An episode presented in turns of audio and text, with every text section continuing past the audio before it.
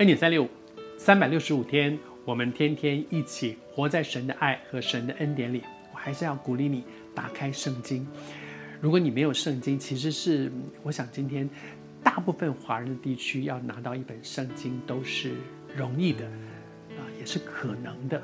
所以找一本圣经打开来读。现在我们读到路加福音的第二十二章，路加福音二十二章已经接近到尾声了。这里面讲到耶稣基督被审讯，在那个过程当中，我们可以看到很多我们可以学的一些功课。耶稣的智慧，耶稣在地上的时候常常被别人问问题，有一些问题呢，他直接回答；有一些问题呢，他用比喻回答；有一些问题他根本就不回答。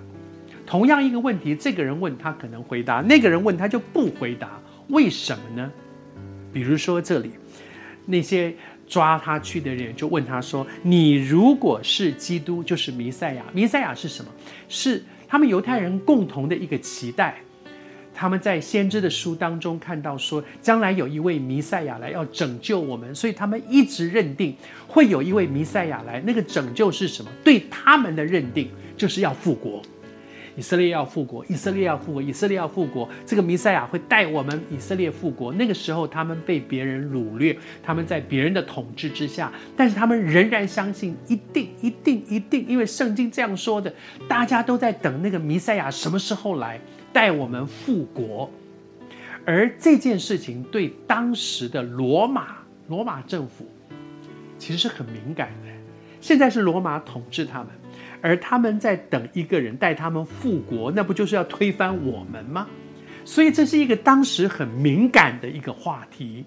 但是很多人就问他说：“你到底是不是那个基督？到底是不是那个弥赛亚？如果是的话啊，你就告诉我们了。你告诉我们了。”其实常常要这样问他的人是挑衅，要抓他的时候，哦，他自己说，所以罗马人抓他，他要叛乱，他要什么？但是耶稣呢？耶稣不回答。耶稣说：“我若告诉你们，你们也不信。人里面常常有一个不信的恶心，因着那个不信，使得我们不没有办法认识这一位神。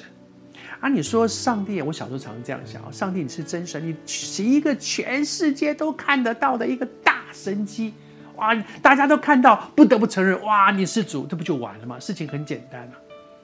但是其实不是，”圣经里面充满这样的例子，比如说以色列人出埃及，他们出埃及经历什么？十个大灾，那每一个都是极大的神迹，而且都不是少数人看到，是所有的埃及人、所有的以色列人都看到这么大的十个，不是一个、两个、三十个。后面过红海，他们看见一个海在他面前分开来，他们过去，后面的追兵，然后就被淹死，这么大的神迹，然后呢？过了红海之后，他们在旷野里面照样被逆。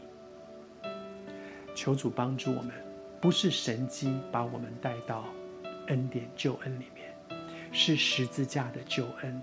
神迹也许会让我们来到神的面前，但是真正能够领我们进到恩典里面的是真理，是十字架，是救恩。但愿我们除去心中不信的恶心。